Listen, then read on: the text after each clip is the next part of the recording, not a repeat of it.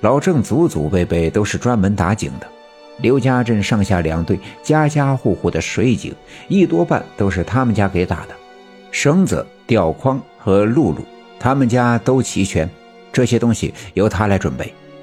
我爸爸又安排人去李文丽的家的小卖店买了一挂鞭炮，再拆散装进了一个小布袋，万一地洞太深，跟上面喊话听不清楚。便可以放一个鞭炮来传递信号。又摘下了村部里屋墙上挂着的煤油灯，在墙角的柜子里找来煤油填满。这个煤油灯可是老古董，那些年村里没拉电的时候，晚上出门走夜路靠的就是这个。而自从有了电灯泡，这宝贝便一直挂在墙上，上面都已经布满了尘土。又摘下了那把五六式步枪的刺刀，别在腰间。地洞里狭窄，步枪那么长，施展不开。这个三棱的刺刀倒是最合适的家伙。又在裤子口袋里装上了一包烟、两盒火柴后，带着大家伙直奔王革命家。要说这老郑办事麻利痛快，大家伙推门进院的时候，老郑已经把露露、吊筐和粗麻绳都准备好了。大家伙便七手八脚的按照老郑的安排，在大土坑上架起了露露，绑好了绳子，挂好了吊筐，单等我爸爸坐进去，再放到洞底。我爸爸早已准备好了，站在屋门口，点上一支烟，他在等我奶奶的到来。我奶奶在场，心里会更加的有底。一支烟刚抽完。我奶奶便领着我走进了王革命家的院子。进院之后，边走边四外张望。我跟在奶奶的身边，拉着奶奶的手。一进院子，便闻到了那股恶臭的味道。但随着那味道而来的，却是一阵耳鸣。这样的耳鸣不是第一次，我也早已经习惯。于是，非但不像原先那样感到烦躁。反倒会安静的去仔细分辨那声音。每次的耳鸣，我总会听到一些人在说话或是争吵，而这次的不同，我听到了一阵沙沙的声音，像是有风吹过一片干枯的草丛，那些早已经失去了绿色生机的草叶在风里来回的摩擦发出的声响。尽管这声音单调。但我却从这声音里听出了一种难耐和孤独的味道。于是我停住脚步，仰起头，闭上眼睛。那声音就在我的耳边萦绕，钻进我的大脑。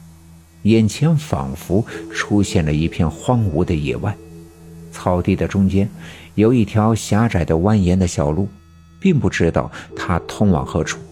更不知道是什么人会在这条小路上走过。奶奶见我闭着眼睛，并没有打扰我。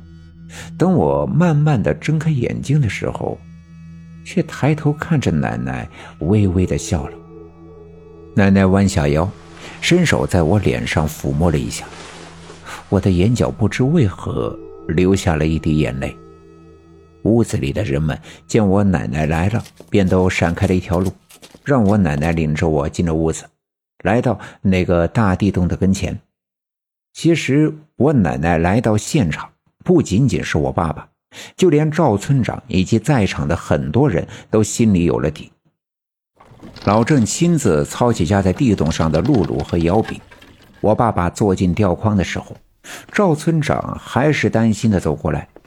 我爸爸笑了笑说：“大舅，没事别担心。”说完，用火柴点着了手里拎着的煤油灯。煤油灯有个玻璃罩，用来挡风，防止火苗熄灭。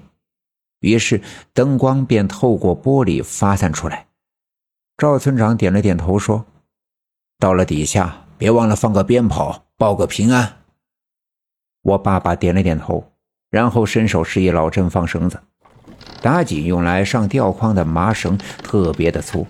一圈圈的缠绕在露露上，一端拴在吊筐上。我爸爸坐在吊筐里，老郑慢慢的摇着露露往下放绳子，绳子放得很慢，也很稳。不过没一会儿，吊筐便慢慢的陷入到黑暗之中。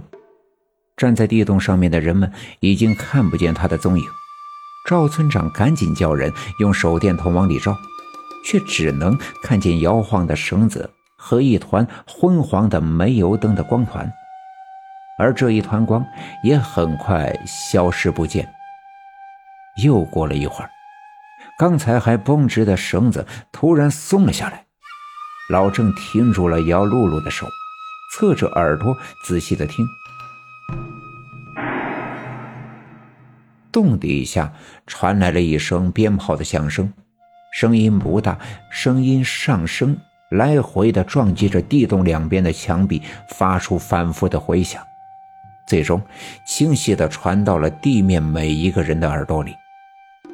老郑拉起绑在支撑露露的架子上的一根细铁链，三下两下的将露露的摇柄绑牢，露露便结结实实的卡住。他看了看那根粗麻绳上每隔一段就拴着的红绳，抬头对赵村长说道：“村长，四丈五。”